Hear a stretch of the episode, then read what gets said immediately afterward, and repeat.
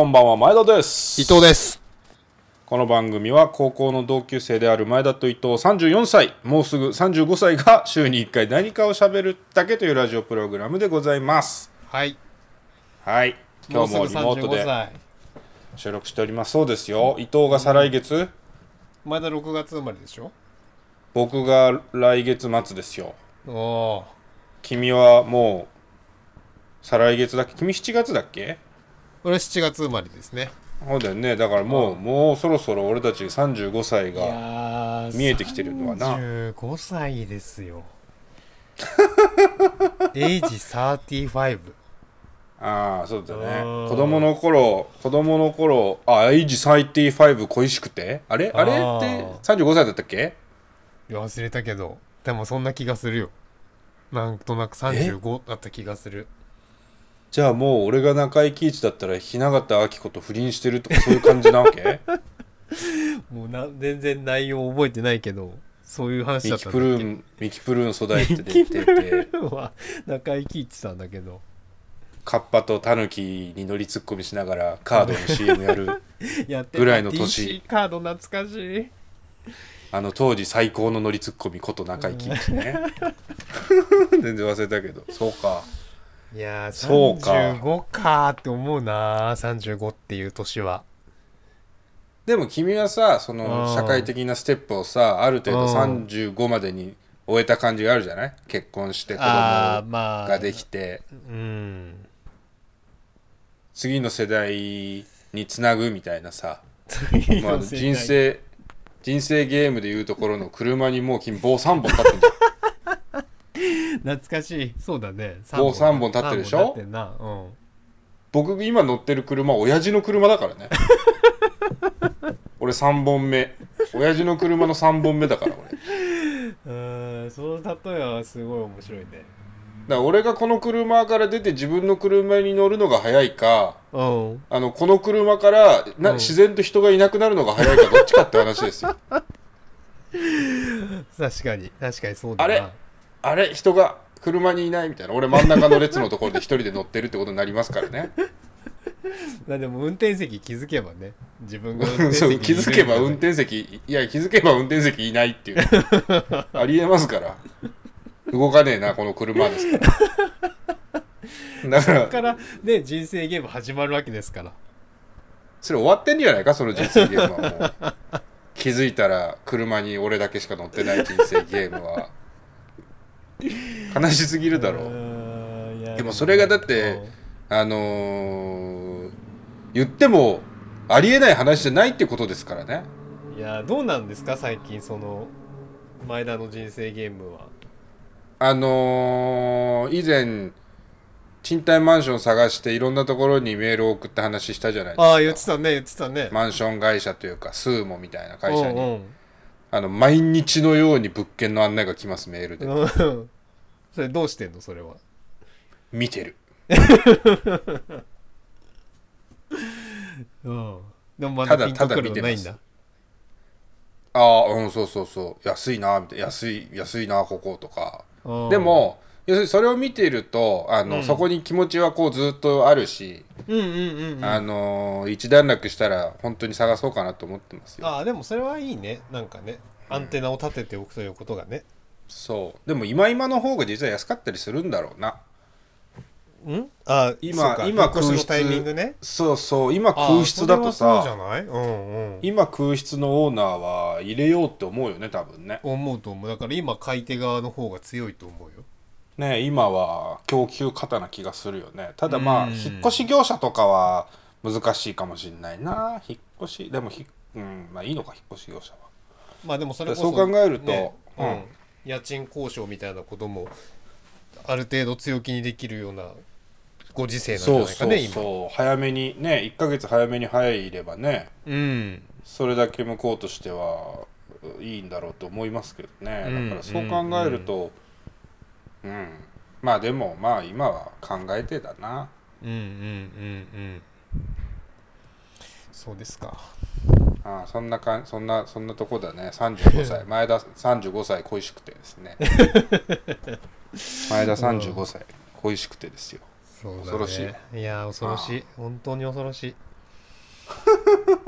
う んうん。その最近またそのコロナコロナじゃないですかずっとニュースも。そうだねね。でなんかね今日面白いのあってニュース見てたらうんなんかね東京大学のなんか関係が発表しただかなんだかでニュースがあったのがうん。猫から猫へのコロナウイルス感染が発見されたらしいんですよ。へえ猫ってコロナになるんだ。うん。なんかねコロナに感染した猫と、感染してない猫をうん、うん何何ペアか作ってそのペア同士を一緒にししといたんだってはいはい。あえて実験のために。うん。そしたらどのペアもコロナに感染しましたって。いううん。大迷惑じゃないのかからしたらその感染してない方な？感染してない方からしたらさ。うん。それは何だろうっていう。相手は感染した猫が来るわけよ。うん。でそれでくら一緒に暮らさせられてうん。濃厚接触後あのうん。検査したらうん。はいコロナはいコロナっていう。うん。コロニアコロニアコロニアですけどね。コロニア。はいコロニアっていうことですよ。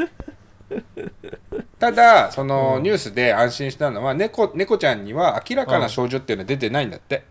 あそうなんだ。そのウイルスには感染してこう鼻とかなんかその辺にウイルスはついてたんだけどうん。ただその猫自体には症状はどうやら現れてないと。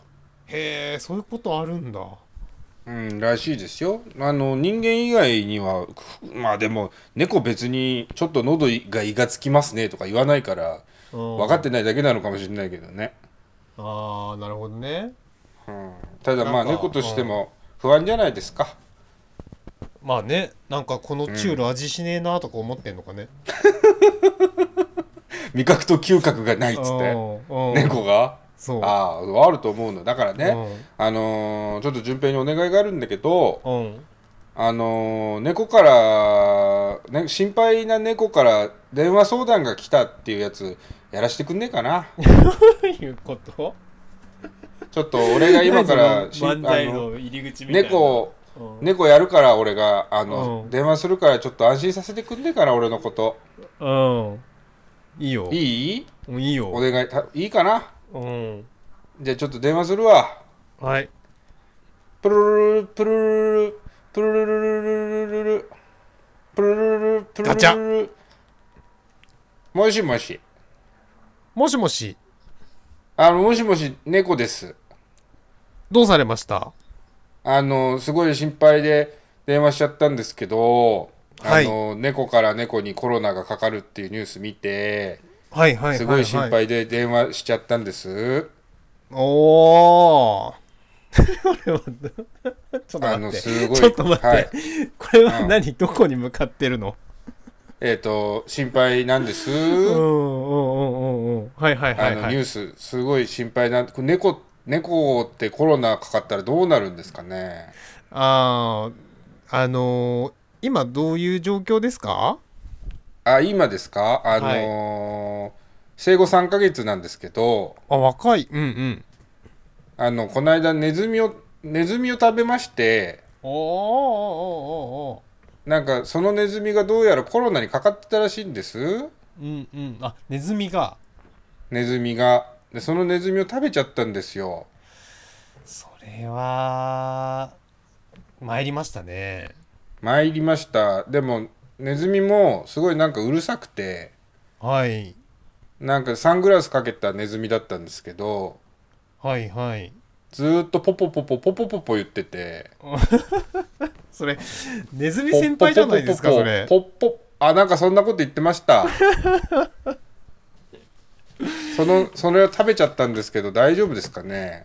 あとそれはですね。はい、大丈夫です大丈夫ですか？よかった、はい。安心してください。ありがとうございました。あのすごい胸の使いが取れました。よかったです。はいありがとうございます。じゃあまた何かあったらお願いします。はーい。どうですか？安心しました？できるじゃん。順平できるできる。これは何だった順んだ？平できるできるできる。何だったんだ？これは。プルルルプルルルルプルルルプルルルプルルルルプルルルガチャ。プルルルルもしもし。もしもし。もしもし。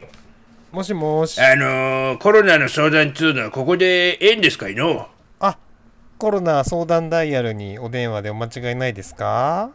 そうじゃよ。コロナ相談ダイヤルにかけたのじゃよわしは。お間違いありませんよすごい心配なんじゃよコロナどうされたんですがか？あのー、わしももうあの結構な年になって。うん。今年で46になるんじゃけど。はい。あのー、多摩の方に仲間と住んどるのよ。はい。それで猫はね大丈夫だっていう話らしいんじゃが猫以外の動物はコロナにかかるんかのと思って。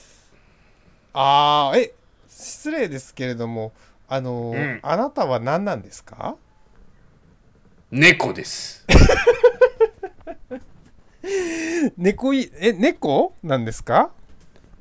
猫です。身長はリンゴ5個分体重はリンゴ3個分の猫です あの猫にもです。猫以外の動物もコロナにはかかります。え？そうなんですか？はい。ペンギンとかカエルも？はいかかりますみんな。もうみんなコロナにかかります。くそー。くそー。どうしたんですか？いやーわしの友達のねはい。あのケロッピっちゅうのがおるんじゃけどはいはい。これがもう最近熱っぽい熱っぽいって言うのよ、それはうん。ケロッピーさんはあれですか、カエルですか？顔が緑色。ああもう顔が緑色なのよ。それはもうやばいですね。うーん。完全にどうしたらいい？どうしたらいいい？やそれはあのー肝臓悪いんかな？肝臓。肝臓ももしかしたらもういってるかもしれないですね。肝あいつもあいつも酒ばっか飲んでるからな。ああそれはもうちょっと残念なことですけれどもうん。もう余命が短いかもしれないです。くそー！ケロッピよーケロッピーくそー。わかった。ケロッピのことは諦める。そうですか？うん。まあそれが一番いいんじゃないかなと思います。しょうがないな。はい。じゃあまああのサンリオピューロランドを再開した時には皆さんで来てくださいや。ああのおじさんはサンリオピューロランドの方なんですか？あ私申し遅れました。あのハローキティと申します。おじいさん。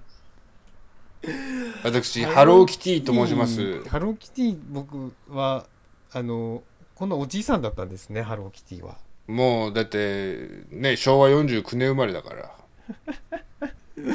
ハローキティ女の子かと思ってました。結構な年よ。結構な年分かった分かった。じゃあまあまあしゃあないな。兄ちゃんすまんな。すまんかったな。大丈夫ですよ。これが仕事なんで、じゃあうんじゃあじゃあじゃあまあ頑張ってくださいや。うん兄ちゃんもね健康に気をつけて。はーい。ガチャ。いいね順平。いやどこがだよ。もう一通りのこれをなん使えないなと思いながら喋ってたわ。ここの部分はもうオープニングなのにもう14分も喋っちゃってるし。あのこの後猫ひろしが出てくるやつあるんだけどやる？いいやらなくていいわもうそのあほんと電話相談タチタチひろしタチひろしも出てくるんだけど。ど出てこなくてい。やもう猫関係ねえし タチヒロシは。いやでも思ったの思ったの。うん。あの猫と猫をさペアにしてさあの入れとくと大変だっていうのあったじゃないですか、うんうん猫ひろしとタチひろしを一緒に入れといたらどうなるんですかね。猫ひろしとタチヒロシ一緒に入れといても何も起きなさそうだね。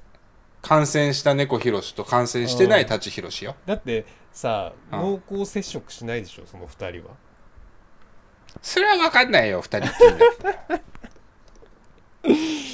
いやーしないでいてほしいわ舘ひろしさんにはだって名前は猫ひろしと舘ひろしだけどうん。いつの間にか役割的には猫ひろしが舘ひろしになって舘ひろしが猫ひろしになることだってありえるわけじゃない？あーわかんねえわもう。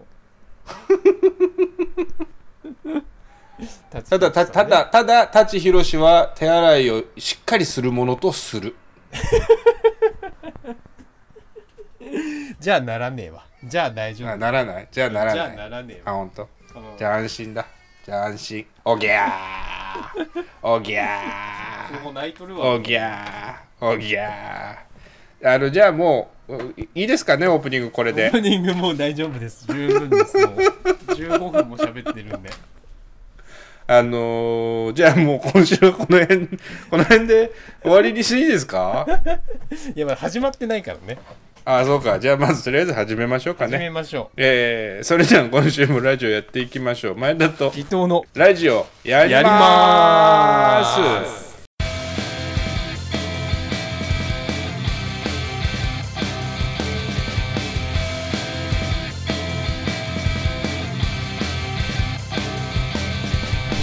改めましてこんばんは前田です。伊藤です5月15日金曜深夜25時を回りました。皆様いかがお過ごしでしょうか。今週もラジオやっていきましょやっていきましょう。うん。なかなかいいオープニングだったね。う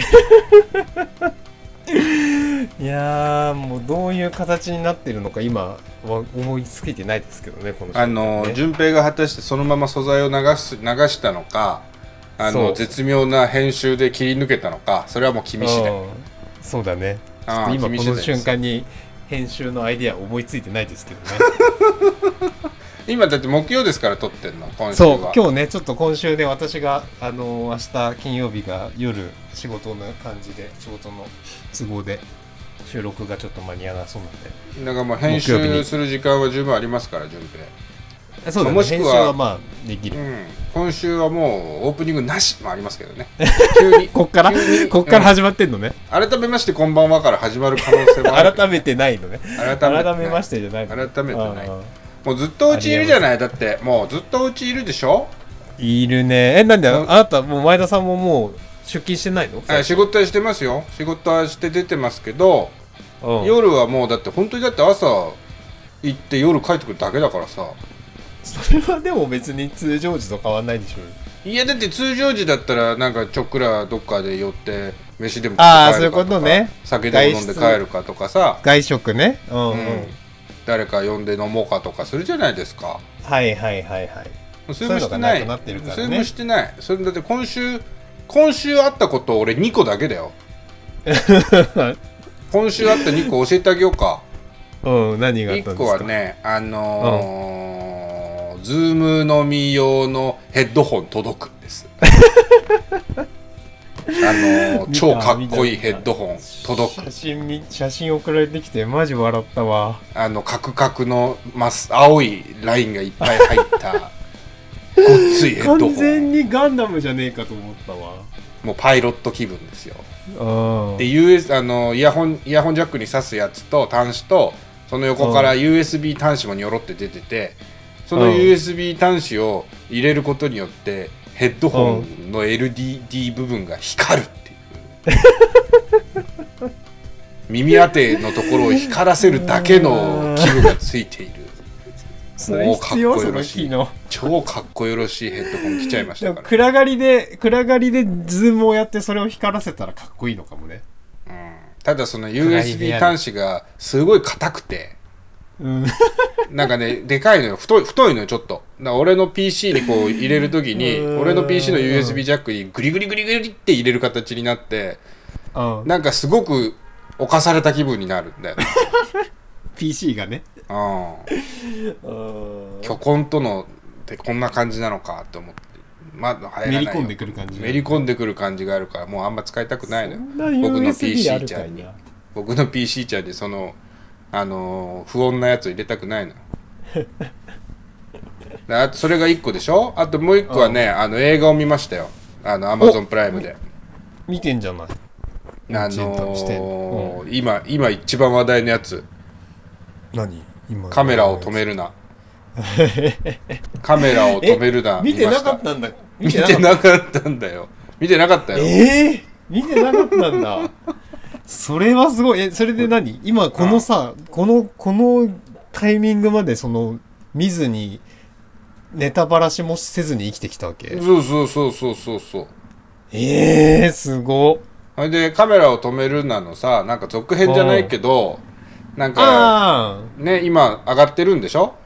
映像あが、あのー YouTube でやってたやつね、うん、なんか得点が得点というか新しいやつが上がってるっつんでなんかそっからネタバレしちゃいそうな気がして怖くなって、うんまず原作というか本作を見ましたよ。あそうなんだ。もうだって急に1 2急にさ、急に YouTube にポンって出てきてさあの根幹の部分がもう最初から出てちゃってるとか怖いなと思ったわけ。はいはいはいはいはいはい。いやいや監督死んどるやんみたいな監督がゾンビで出てくるみたいなネタバレがあったりしたら怖いから、はいはいはいはい。もう最初からカメ止めを見見なきゃと思って。うん。面白かったでしょ？全然どんぐりさん出てねえんだなって思いましたけどね。どんぐりさんってなんだっけ？あのー、狭間寛平によく似た顔の女社長みたいな人。あーあーあーあーあのープロデューサーみたいな役の人ね。そうそう。こあの人すげえ亀止めが流行ってた時出てた人ですでバラエティよく出てたのに本あの本編あんま出てねえんだなと思って、そうだね。まあまあ役柄的にそんな出る役でもないからね。まあ、内容は言いませんけど面白かったですよ いやもう言っていいよ別に。えダメでしょネタバレ。もう気にしてネタバ今ネタバレも気にしてるでしょみんな。今だって今ラジオを止めてる。ラジオを止めろっつって。ラジオを止めろの人が今出てますよ多分。あここ聞かないようにしようっつって。前田ゾーンに飛ぼうって多分思ってるから止めるなのネタバレ気にしてる人いないから大丈夫だよ。いやーでもそのカメラあれカメラはさ、ね。素晴らしかったでしょ。俺なんかだってもううん？2回見たよ。2回見たの？ゾンビ割引でもう1回行ったもん。分かんなかったわ話が分かんなかったの？でいやいや話は分かったよ。話分かったんだけどうん。分かった上でもう1回見見たいと思って見に行ったの。なんなんで？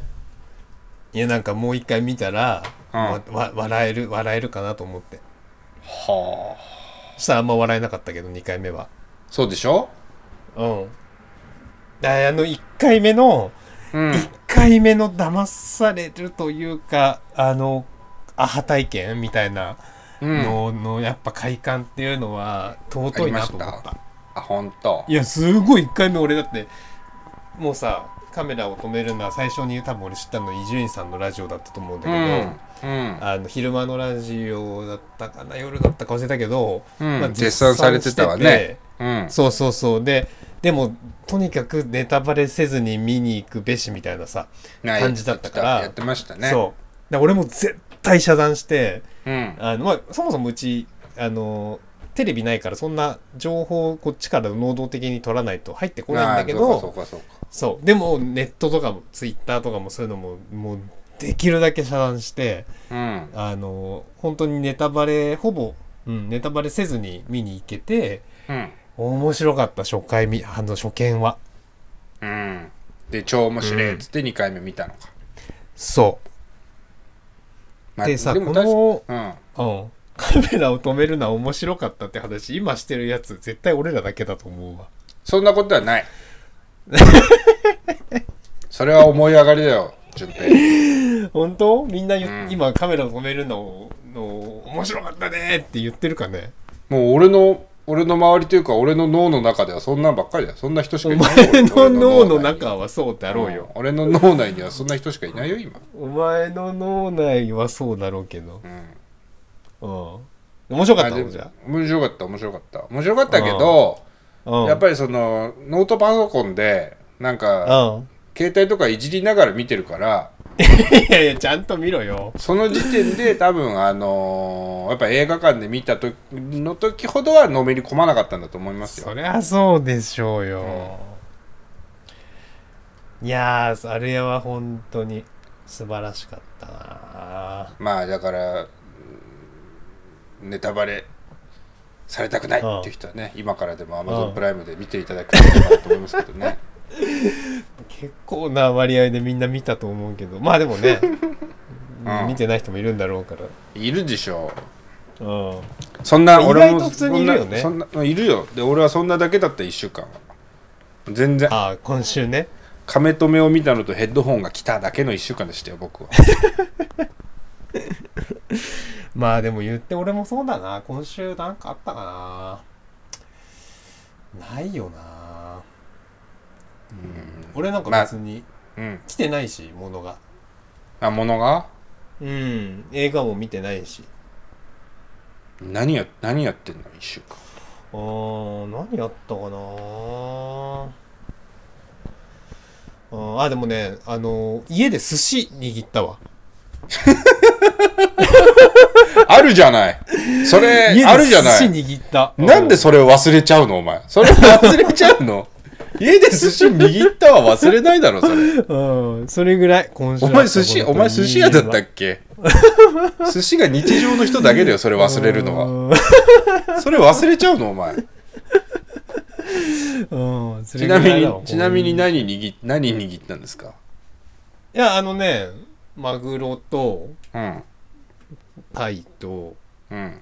甘エビとうん。あとまあなんかそのなんかあの盛り合わせみたいなんじゃんスーパー。で刺し盛り刺し盛りみたいなの買ってきてそうそうそうそう。飯作ってそうそうそうそう何し何しましょうっつって。そ握握って遊んでたのか。う。そ食べ物で遊ぶんじゃないよお前は。食べ物で遊ぶんじゃないよ。う いやちゃんとね終了後にスタッフが美味しくいただいたから大丈夫それは。スタッフが。うんスタッフが。でも手洗手洗って握らないとダメだよお前まあねそうそうそうそうそれはもすぐちろんね。お前はおちんちんおちんちんいじるから。ああそうね。それぐらい今週は。いやあったじゃん。でもそれもう日常を楽しむのやつじゃん。ああまあそうだね。あおすすめですよ寿司。うん。やってみてください前田さんも家で。はい 機会があれば。うん。やってみたいと思いますけど。うん。いやでもね今週末はね寿司の寿司お寿司のなんか持ち帰りでもやろうかなと思いますけどね。あ買って帰ってってこと、うん買って帰って。ああいいじゃんいいじゃん。なんかだって、うん。もうさそれもそうだしさもう緊急事態宣言もちょっとあれでしょ？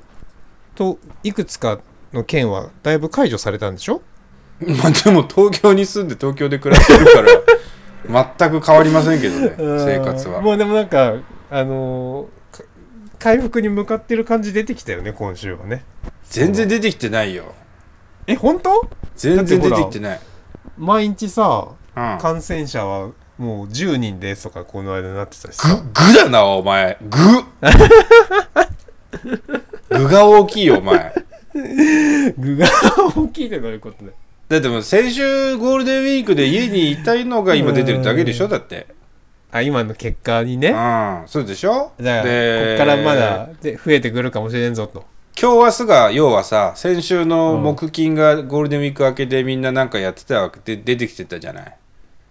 はいでも今日明日じゃないですか？1415日16日あたりに報告されてくるのがドババってくるんじゃないの？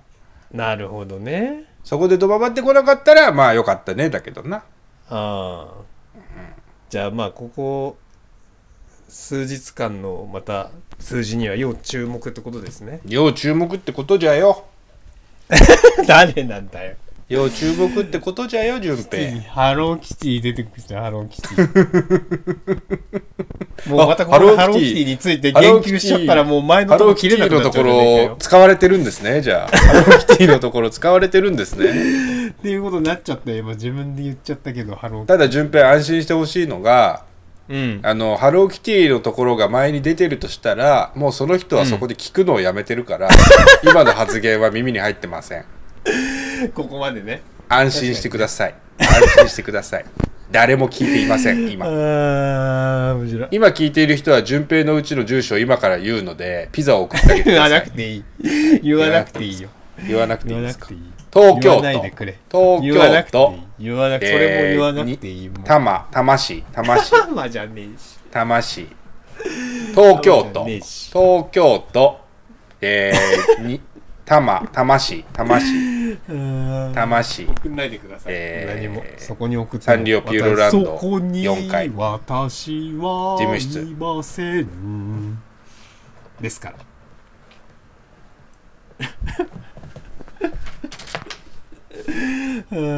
もうぐだぐだだな今週のラジオはすごいな。三度風る三度風るだこれ振りだったんだ さてここからは前田の一人しゃべりでございます。改めまして前田でございます。えーここまでのねこっから前までの部分は木曜日に撮ったんですよ。な順平とのオープニング撮ってオープニング明け撮ってでまあ一緒にエンディングまでね撮っちゃってるんですけどあの木曜日時点での 僕のあのテンションがおかしいですよねこれね。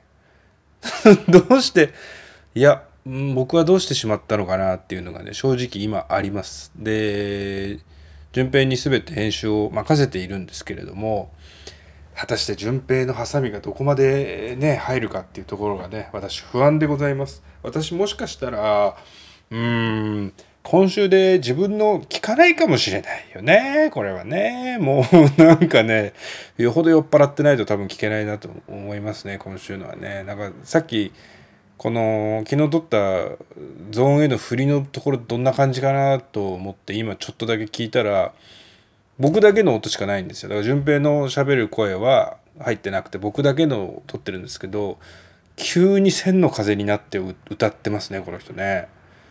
どう、うん、どうしたんでしょうね。なんかなんかあったんですかね昨日ね。恐ろしい。昨日の意識があんまないんですけどね僕はね、うん、まあまあ今日は今日で、えー今週あったら何かちょっと喋りたいなと思ってございます。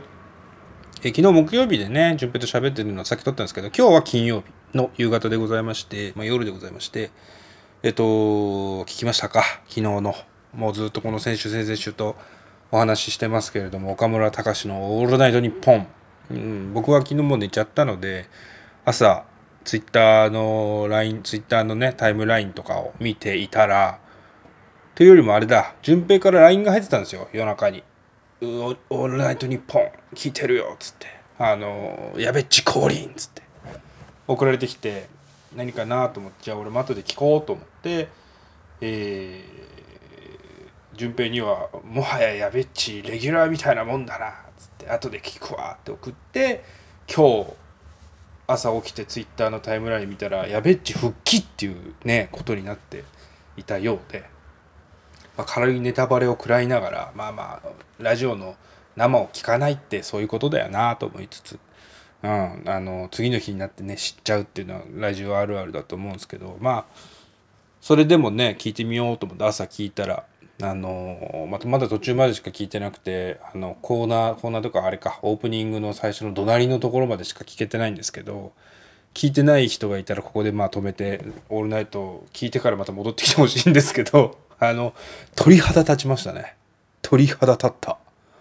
あの僕「ナイナイのオールナイト」は全然聞いてなかったんですけどこのラジオやるにあたってまあ最初のコーナー一番最初の入り方パロディみたいなのをややってる時に「オールナイト」「ナイナイのオールナイト」も聞いて、えー岡村さん矢部さんが2人で同じことを一言言って始まるっていうのがあると。で岡村隆史の「オールナイトニッポン」一人のやつになってからはそれはなかったのかな。で今日昨日から「ナイナイが復活すると「ナイナイのオールナイト復活」ということで最初にじゃあ復活これ今日から復活だじゃあ一声目2人でやりましょうって言っていついつもだったら本番前に岡村さんがこそっと矢部さんに言って2人で始めるところを今日はもう番組始まっちゃってるからっつってメモに書いたのを岡村さんが矢部矢部ちに渡してそれを2人でせーので読むと。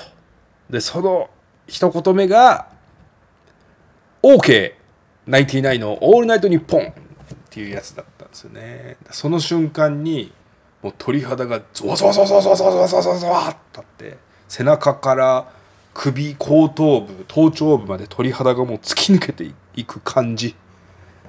その OK っていうのが何の OK なのかっていうところだと思うんですけどでやべっちがあの岡村さんに2人でやってくれないかって言われた時に OK って言ったら OK なのかこれからはもう2人でできるよ OK だよっていう OK なのかリスナー楽しく聞いてくださいよ。僕は頑張れますよの OK なのかいろんな OK があるんでしょうけどそういうのがこう頭の中をぐるぐるぐるぐるぐるって駆け巡ったらもうすごかったですねなんかうーん一連の騒動的なものをこう美談にするんじゃないっていうね傷ついた人たちの話はもっともだと思うんですけどただねどんな経緯があるにせよここの部分を切り取ったらやっぱり美しいなと思ってしまいましたね僕はね。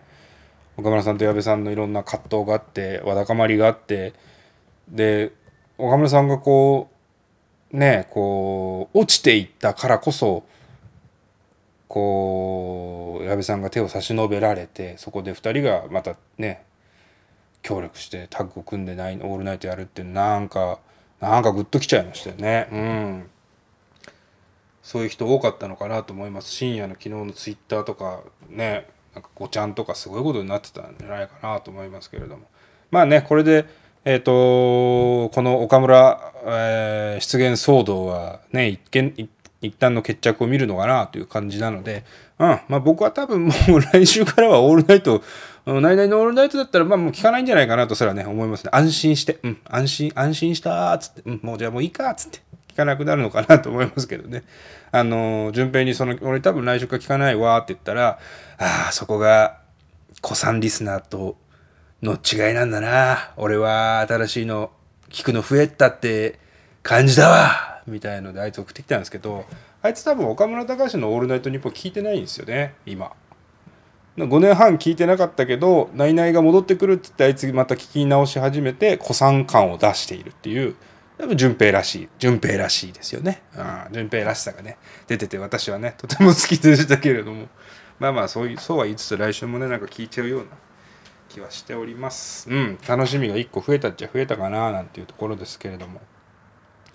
あと今週面白いものを1個ね発見しましたよ。面白いものっていうかねゲームゲームなんですけどその PS4 とか Switch とかそういうゲームじゃなくて PC ゲームなんですよ。で PC の無料のやつで無料で Windows が入ってる PC だったらダウンロードして遊べてなんかスマホでも RPG 集まるだっけか。なんかそういうえっ、とインディーズで RPG 作ってる人たちのソフトが何て言うの？アップされている。アップされててそれのためのツールのソフトが動く。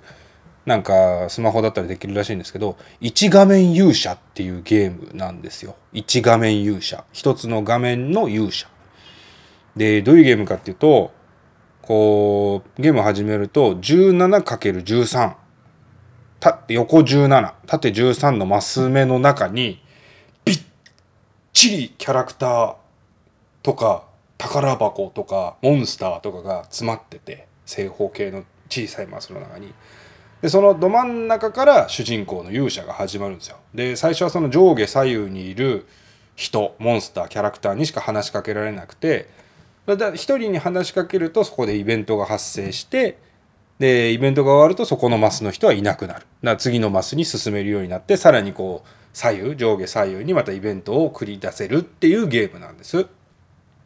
でまあうんと、戦闘とかはもう何度どんくらいなのかスーファミとかプレステの初期ぐらいの RPG ゲームの雰囲気日本の RPG の雰囲気を想像してもらえれば多分分かりやすくてあのロマサガとか FF とかそういう形のこうキャラクターが縦にねよな並んでる感じのあいつですよね。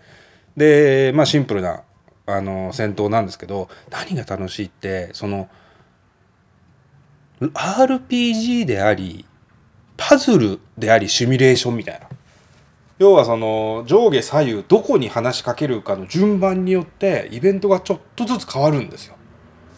で何がすごいかっつうと話しかける、まあ、例えば一番最初のマスで上に話しかけるとその世界の説明をしてくれる魔法使いみたいなおじさんがいてお前はこれからいろんなやつらに話しかけていって「はい」を選ぶ工程をするとそこで、えー、物語が進むと。でその選択によってこの世界を救って大魔王ヌガーっていうのを倒せるかどうかが決まるんだって言われるわけですね。でそこの魔法使いのおじさんに剣をもらって始まるみたいなやつなんですけどう適当にこうぐんぐんぐんぐんマス目をやっていくと特にイベント起こらないままいなくなるキャラがいるんですよ。でしかもいなくなるっつうのがそのゲームの便宜上マスからいなくなる？だからあの勇者頑張ってくれ俺はここで去るみたいな感じじゃなくて俺の運命はここで終わりだっつって俺の宿命は果たしたっていう感じで死ぬんですよキャラが。一言声か主人公勇者自分が声かけるとその人とのイベントが始まって死ぬっていう。だ要はでもそこの人たちを超えていかなきゃストーリーは進まないんだけどその人死ぬんですよ。だからそのなんか罪悪感と進み方と。ですごいのが順番を変えて始めると大体僕全然まだクリアできてないんですけど昨日始めたばっかりで。1プレイが大体4時間ぐらいで終わるらしいですよ。セーブもできて。そうするとあれ？あの順番で俺進めたけどあそこで先に誰かを仲間にしてそっからあいつに話しかけたらあいつ死ぬ時違うリアクションだったんじゃないかなみたいなのがあるんですよね。で実際にそれがあって。仲間になるキャラも7人ぐらいそのマス目の中にいるのかな多分僕はまだ6人か6人ぐらいしか仲間できてないんですけどそうすると先に仲間にしてから別のやつに話しかけると例えば魔法使い学校の先輩だったやつを仲間にするとその後輩が違うことをしゃべるみたいな。でしかもその主人公だけで喋りかけた時はもらえなかったアイテムとかレベルアップとかができたりしてそこの順番を組み立てるのがめちゃくちゃ楽しいっていう。いやそのファイヤーエンブレムとか僕大好きなんですけど要はあ盗賊が襲ってきてるから村を最初に解放しなきゃいけないなとかあそこの敵からなんか仲間になりそうだからあいつを説得させるんだったらこのキャラを出撃させてじゃあその周りをこうナイトで固めて守りつつ護送していってうんぬかんぬみたいなそういう戦略を立てつつやっていけるんですよね。でそれがハマった時が超気持ちいいっていう。でしかも死んじゃうキャラが死んじゃうんですけどそのイベントが起きてマス上のキャラは死んじゃうんですけどただ最後にあのあなたに会えてよかったみたいな仲間にこう意志を託して死んでいくっていう。なんかねそこが切なくもありでも罪悪感がちょっと減るみたいなそこで。なんか死に際をよくしてあげられたみたいな感じになって罪悪感が減るしいい、えー、武器ももらえたりして。でしかもマス上にあるこう武器屋とか宿屋とかもあるんですけど話しかけたらその武器屋ももう死んじゃうんで武器買うチャンスがその武器屋に関しては1回しかないんですよ。そうするとそこまでにお金を貯めておかなきゃいけないみたいな。そうするとてあのマス上にいるモンスターを先にここを倒すとこんぐらい儲かるからこん何ゴールドになるからここで武器屋行こうとかでここの武器屋で何を買おうとかでこの武器を買うことでこのモンスターが倒せるようになるからこっから先行けるなみたいな。そこを組み立てるのが超楽しくてもうハマってますね。で無料でできるゲームなので1画面勇者。超おすすめです、うん、超おすすめ。僕ちょっと土日やっちゃうなと思いますね。うん。いやまあなんかうーね自粛自粛で。今今日ですか？今日えー、特定の都道府県都府県以外は、ね、自粛解除っていう金融事態宣言か解除ったっていうこともありますけど来週のね週末には東京も解除されるのかなんていうことも言われつつうんまあもうちょっとの間はお家にいるんだろうなと思うんですけどあの1週間はね一画面勇者で遊べる気が私しております。なのでうん、一画面勇者やってみてください。あの、感想もしあったら送ってくだされば、キャイキャイ言いながら紹介をさせていただきたいと思います。そんな時にお便りをいただくのは、こちら順平、あのジングル頼むぜ前田と伊藤のラジオやりますでは皆様のメールをお待ちしております。メールは、前田伊藤ラジオ at gmail.com。Twitter、YouTube チャンネルのフォローもお願いします。お願いします前田さんと話すことかぶっちゃうかもしれないんですけど、まあ、ちょっと今週はこのことを喋らないといけないだろうということがやっぱありましたね。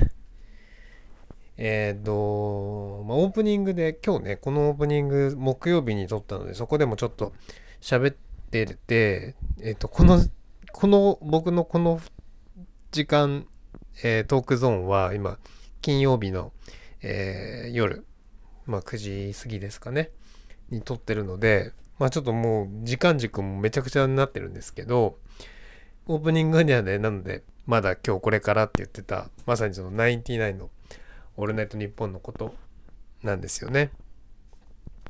えっ、と、昨日の夜中、えー、木曜日の深夜1時に、ナイナイ岡村さんのオールナイトニッポンがありました。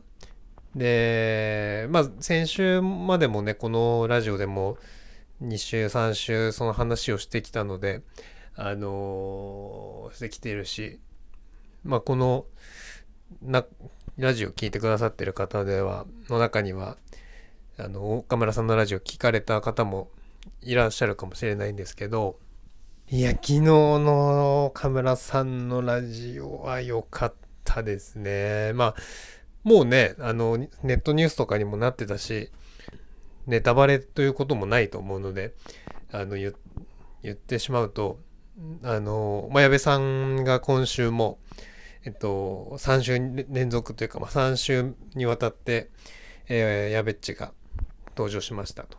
で、あの、岡村さんの、えー、まあ、失言というんですかね、あの、問題になってしまった、炎上をした放送の翌週以来、3週目になるわけですけど、まあ、今回も、あの、矢部さんが番組の冒頭から入っていてですね、えー、番組がスタートしたんですけど、やはり1時、まあ、1時に始まって1時20分、30分ぐらいですかね、あの、差し掛かるところで、えー、まあ、まあいろいろその、ここまでに至る経緯みたいなのも話した上で、えー、まあ岡村さんから、えー、やべっちに一緒にやってくれないかという、えー、オファーがあり、やべっちもそれを、えー、快諾して、えー、まあ昨日からですね、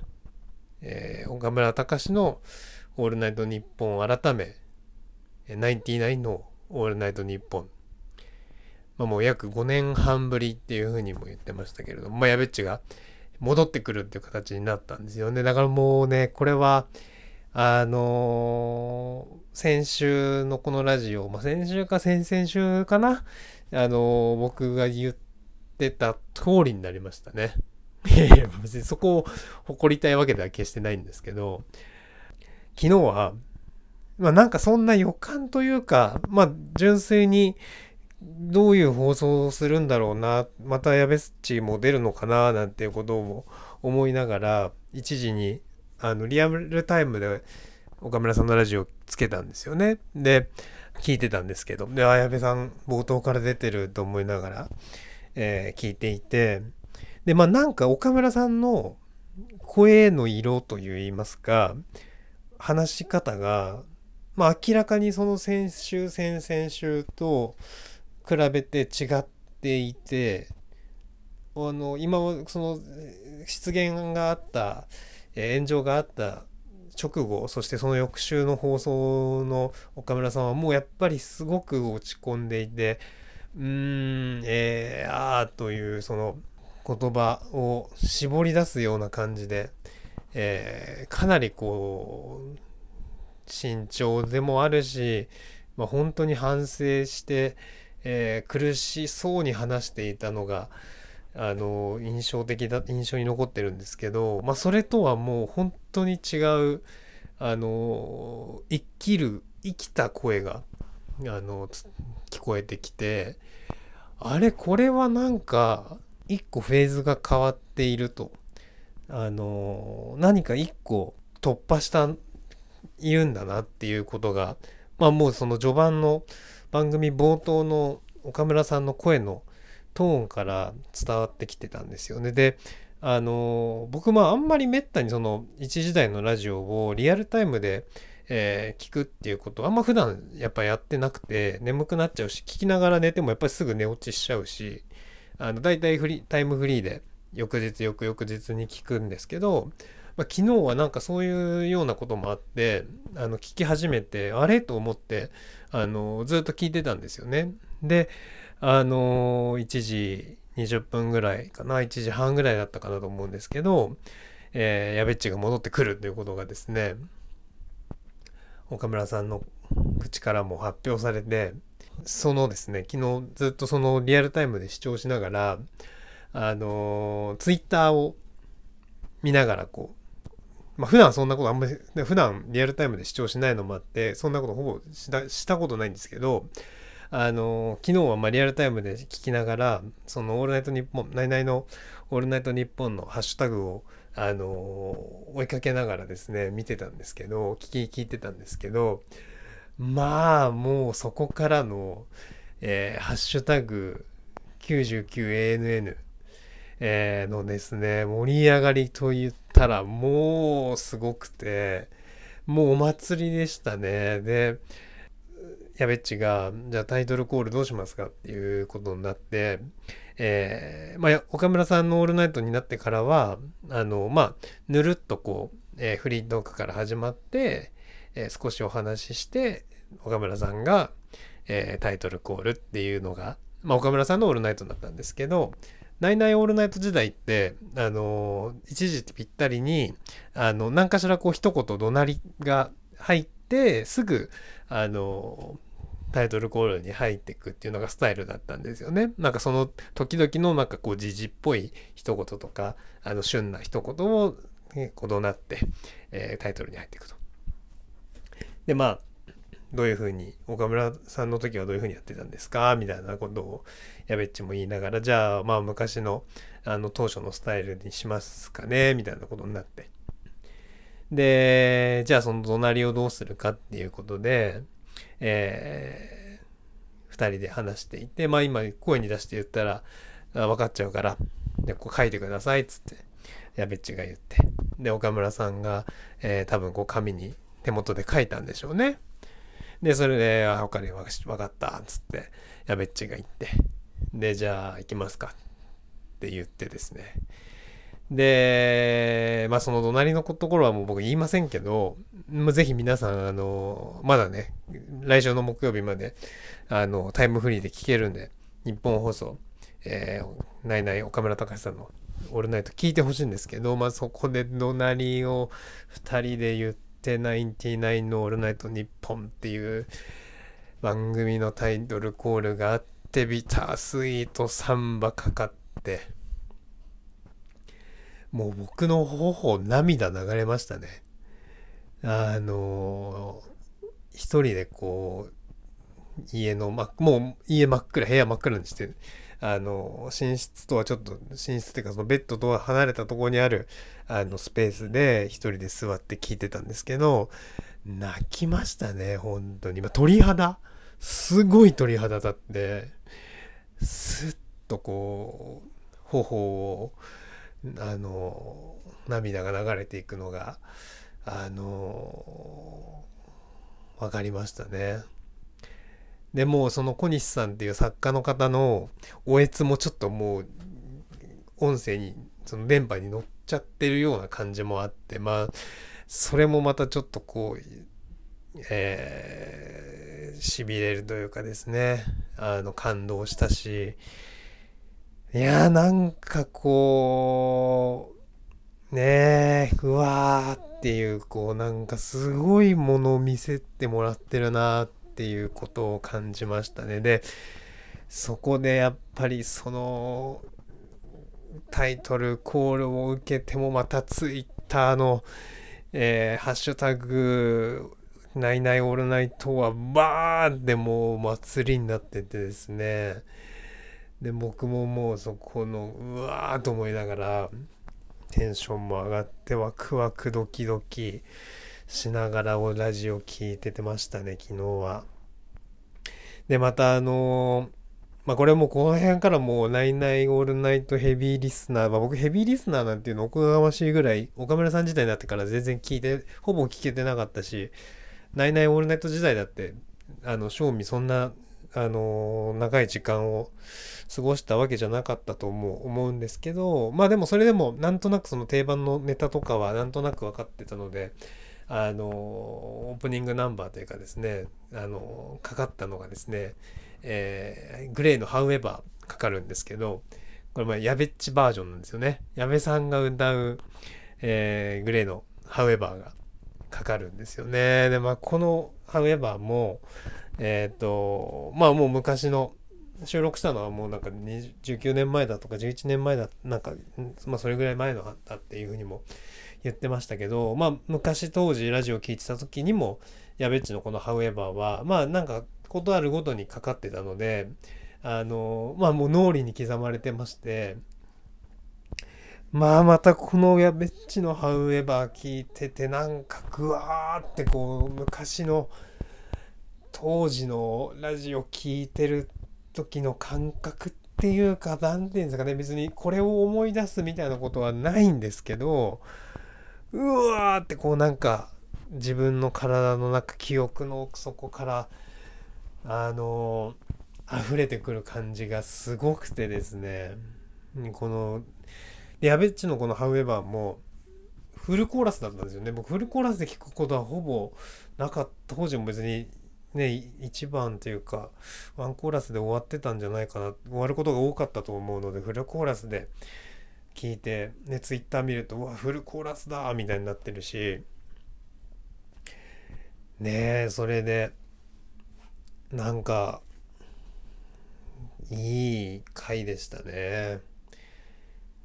でね、僕一番、なんかこう、まあその全部良かったんですけど、聞いてて、それもタイトルコール言う前、なんなら、あの、ナイナイオールナイト復活しますっていうことを、あの、言う前の時点で、あの、やべっちが岡村さんって言ったんですよ。で先週先々週そのやべっちが説教をするしたえー、回そしてその翌週の、えー、もういいし今週もやべっち来ましたっていう回では多分僕が僕の記憶にが正しければ岡村さんって呼んでなかったんですよねやべっちずっとあんたって。あんたって言ってたんですよ。多分。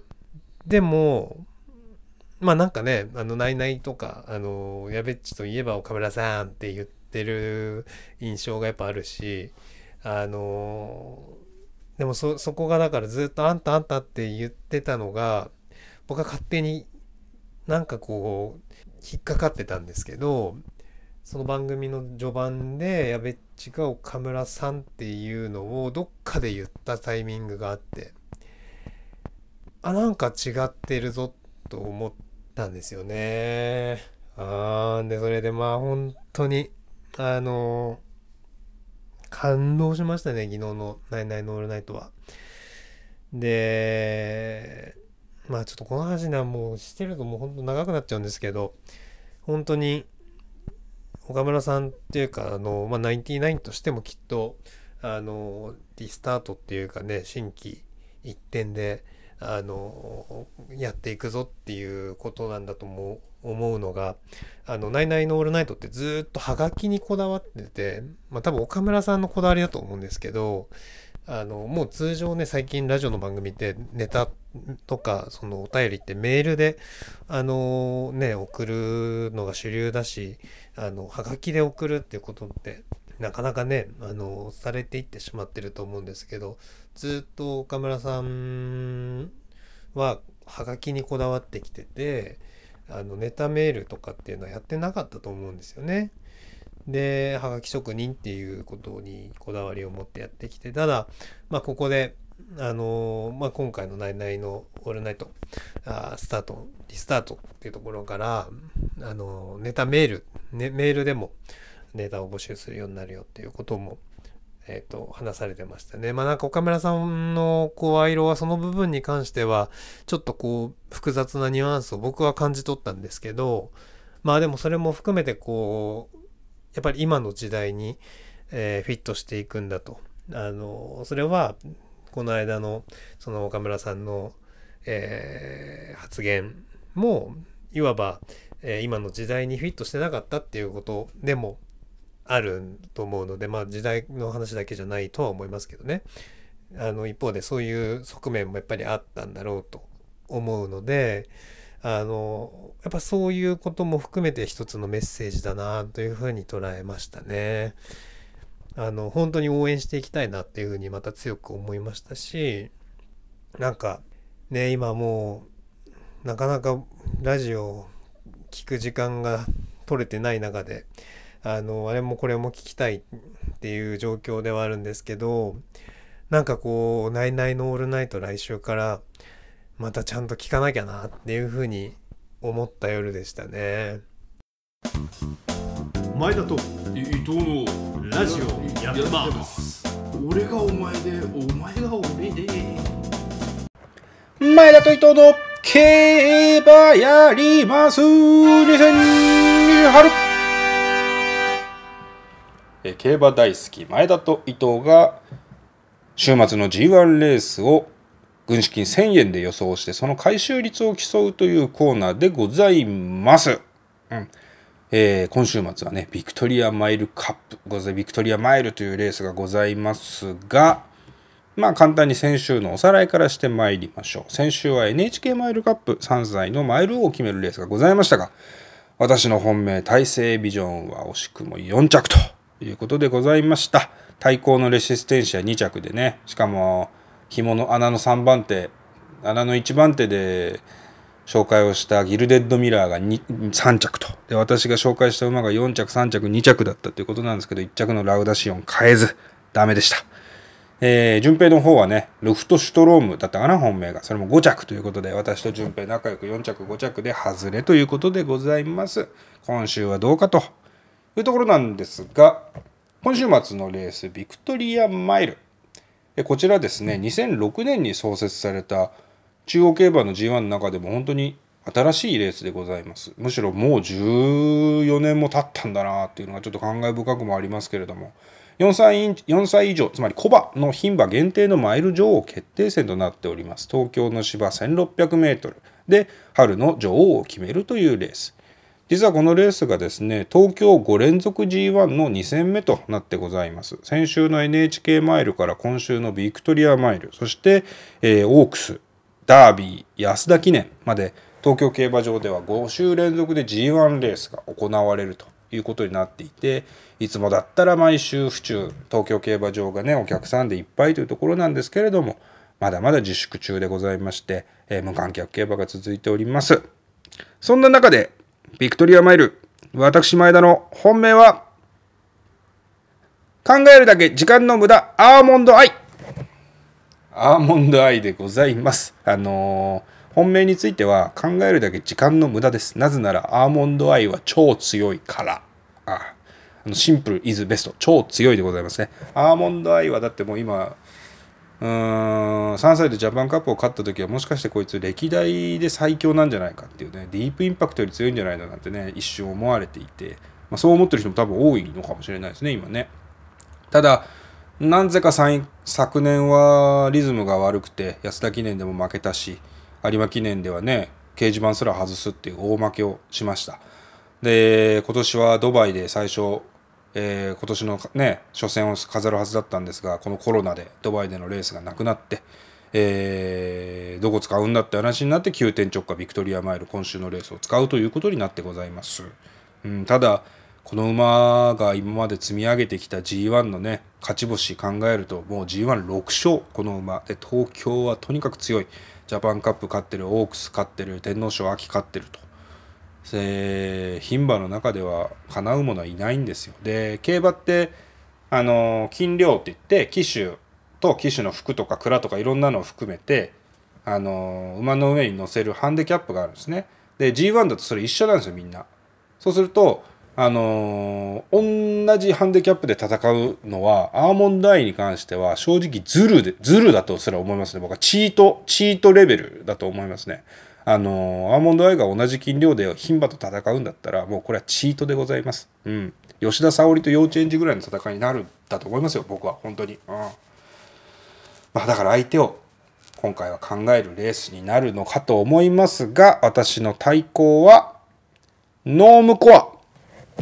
昨年の覇者ノームコアにいたしました。去年はね1分30秒台でダミアン・レーン安城で突き抜けて勝利という強い勝ち方をしてくれました。で実はこのビクトリアマイルっていうのはすごくリピーターが多いレースになっています。で昨年前年度勝った馬がまた出てきた場合は今まで6頭延べ6頭そういう馬がいたんですけれども前年度の覇者の成績は2勝2着2回4着以下が2回ということで、えー実に6回中4回2着以内に入っていると。でしかもその中で東京 1600m の受賞重賞2回勝っている馬に限っては、えー優勝1回2着1回その他なしということで2着までに完全に入っているというところでございますなのでこのレースに関しては東京16ビクトリアマイルでの成績を考えて相手を買えばいいわけです。えー前田の予想はアーモンドアイノームコアの馬連1点にしたいと思います。あのー1着アーモンドで硬いんだったら馬単にしろよと12着をねズバンと当てる馬単にしろよっていうお声もあるかと思うんですけれども馬単にしたら馬単だとね馬連とさほど変わんないと思うんですよオッズが。頭が硬いアーモンドアイが強いと思われてるとみんな馬単買うんであの理論的な額としては馬連の方が美味しくなることが多いです。でまあ強いとはいえ吉田沙保里とはいえまあねあの自分でこけちゃったりすることはあるのであの何かアクシデントがあった時のためにアーモンドアイ2着の場合も想定をして馬連にいたします。もう1点1000円これで今週終わりにしたいと思います。もしも他の馬券を買うんならば、まあ、3着を買うんだったら、まあ、内枠に行く先行馬とか内枠で昔それなりに昔よく走ってたよっていうような馬を狙うといいと思います。例えば1枠2番のビーチサンバーとか、え2枠4番シゲルピンクダイヤとか、えーこの辺りがいいのかなと思います。あとは逃げて面白そうなところでコントラチェックとか。うんとあとは昨年2着馬昨年2着馬名前忘れちゃったなんだっけいましたねそんなんを狙ってみるといいのかなと思います今週はねあのアーモンドアイの強さを見るだけのレースになりますので皆様刮目してみようさて順平の予想は何かな?はい、えー伊藤の競馬予想いきたいと思います。えー今週はビクトリアマイルですね。えーっと、まあ、アーモンドアイっていうね、この歴代最強牝馬とも言われている馬がここに出てくるというので、あの、盛り上がりもありますよね。本当にどんな走りするのか、アーモンドアイ楽しみだなっていうふうにも思っています。えーっと、まあ、馬券はですね、まあ、アーモンドアイ買ってもしょうがないので、うんと今週も副賞馬券でいきたいなというふうに思っています。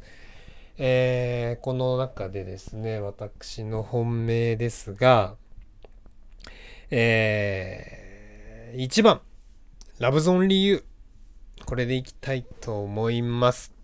えー今1枠1番ということでね、えー内枠引いてるんですけれども、このレース、えーはですね、内枠有利というふうにも言われていて、毎年ですね、1枠から3枠の中で、え馬が、え馬券に絡んでいる、構想してるっていうのも、え大きなアドバンテージがあるかなというふうに思っています。で、まあ、安城のミルコ・デ・ムーロ騎手、ね、先週も NHK マイルカップ、え1着でね、あの、勝ってますし、えーこのミルコジョッキーっていうのは、もともと、ここ数年というか、まあ、去年とか今年とか、まあ、結構今、あの、苦戦している方のスラン、まあ、長い、なんだろう、中、長期的に見たら、えっ、と、スランプにあるというか ですね、一時期の活躍こそ、あの、してないんですけれど、あの一番、そのミルコ騎手が、あの絶好調だった時っていうのは、もう一回勝ち出すとですね、こういう大きなレースを。一度勝ち始めると、もう誰も手つけられなくなっちゃうような、あの、そういうですね、あの、ジョッキーなんですよ。で、まあ人間の本質というかですね、その性質みたいなものなんものはあの変わらないと思うので、あの、ミルコジョッキーですね、おそらく今もうスイッチ入ってきてると思うんですよね。ですので、えっ、と、この1枠1番、ラブゾーンリーユの、えー副賞馬券1点でいきたいと思います。いやーまさか順平が茂るピンクダイヤ行くとは思いませんでしたけれどもねうんまあ狙いどころはいいのかなと思います順平ももうね全然当たってないのでクロノジェネシスの復唱以来はまあ当たってないんだから今週頑張れよ!といったところで今週末日曜日は、えー3時半ごろビクトリアマイルに注目をしてください。また来週来週はオークス!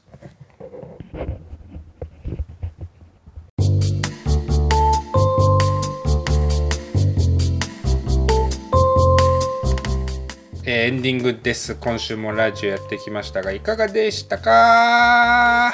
いやーもうひどいね今週はね。今週はもう狂ってるね。狂っとる。狂いラジオだね。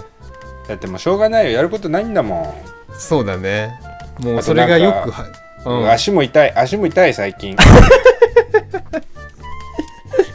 足それはも痛いなんなんでなんでなの？足も痛いし右の脇腹の下あたりを押すとしこりがあって痛いし。うんそれはもう病院行った方がいいけど。でもさその要は病院って今行けないなみたいな精神状況にあるじゃないですか。まあそうねちょっと行きづらいよね。そう病院自体が行きづらいみたいな大した病気じゃないのに来んなみたいな雰囲気あるでしょ、うそうするとさその通常だったら大したことを感じない不調もさ、なんかいけねえんだなって思うとあのこれやばかったらどうしようって思っちゃうんだよね。いやーほんとそれはあるよね。要するにいいけるんだったらさいつでもこれ悪くなったらいけばいいやって思うけどさこれちょっといけねえなって思っちゃうと逆にこう不安になるみたいな。あだから俺今そのしこりの右腹下しこりとかで検索してさ大腸がんとかいうの出てくるの見てあ 怖っ。長俺も長くないなって思いながら寝てる 寝てんだ。毎晩毎晩。はさすがに行ったらいいと思うけどその心配。毎晩寝る前毎晩寝る前にもう俺も長くないと思いながら。いやいやいやでも本当ねそうでも本当そういうのあんあるだろうからね。重大な病気なのに。そうそう。なんか自分で自粛してたら悪化しちゃったみたいなね。だって健康診断ってさ健康の時にやるやつだからさ。うん今って健康診断やってないんだよね。うんうんうんうん。でも健康な時に診断して健康じゃない人を見つけるっていうやつだからさうん。やんなきゃダメだよな本当は。まあそうだね。この間あのほらお相撲さんね亡くなっちゃったじゃん、28歳。勝負師勝負師勝節って書いて勝負師さんでしょ？ああ28歳。それもなんかねしばらく健康診断してなかったらしいからねそうよ。そうなのよ、うん。健康診断ってしないと死ぬのよああだからもう我々35歳ですから間もなく。人間うん。あれやあのなんだっけ？あのバリウ人間ムドック？あバリウム？そう。バリウムってやったことある？ないない。そう俺もねバリウムっていうのを未だかつてやったことないんですよ。うん。なんか飲むあなんかさ飲む。そう。飲むやつ。なんかあれでしょ？飲んでお腹の中で固まるんでしょ？白くお腹を白くして造影剤だよね。だから移りやすくすんだよね。お腹の。聞いただけで怖いからさそれがなんかうんこにして出す時痛いみたいなのも聞くじゃん。痛いの？あれ。硬い硬いからみたいな。へえだってだってそんなさお腹の中で固まっカカチンコチンにさうん。固まったものをケツから出すんだが痛そうじゃね？えー、そうなの？うん多分。だからこうそれがみんななんかバリウム嫌だなっていうでしょ？だから。知らんけど。それはそれは嫌だな。でもなんかそういうのも人間ドックみたいなのもやった方がいい年頃ですよね我々も。そりゃそうよ。35だもんだって。ああ。バリウムだなバリウム。大腸大腸検査とか。あの要するにあお尻の穴からさなんかスコープみたいの入れるんでしょ、あーもうそういうのもそうね。あの CCD カメラみたいなやつね。うん。そう。だからもうグリグリ入れられちゃってさほー。ら丸見えほーら丸見えですって言われるわけじゃない？なんで言葉攻めされてんだよ恥ずそこで恥ずかしいです。ってやつをやんなきゃいけない35歳は。ちょっとじゃあ、あのー大腸がん検査が不安な人から電話するからちょっと電話受け取ってくんねえかな？いやもう受け取んない。もうそれはここでやんなくていいもん。プルルルルルもプルルルルルルルプルルルルもしもしあもしもし。はい。あのーこちら大腸がん検査室です。あ私前田と言います。はい。あのー、今週はラジオこの辺で終わってどうでしょうか？はい。大丈夫です。大丈夫ですかね？はい。じゃあ今週はラジオこの辺にしておきましょうかね。はい。ではえー、前田と伊藤大腸がん検査室のラジオ終わりまーす。終わりまーす。陽性です。不安だな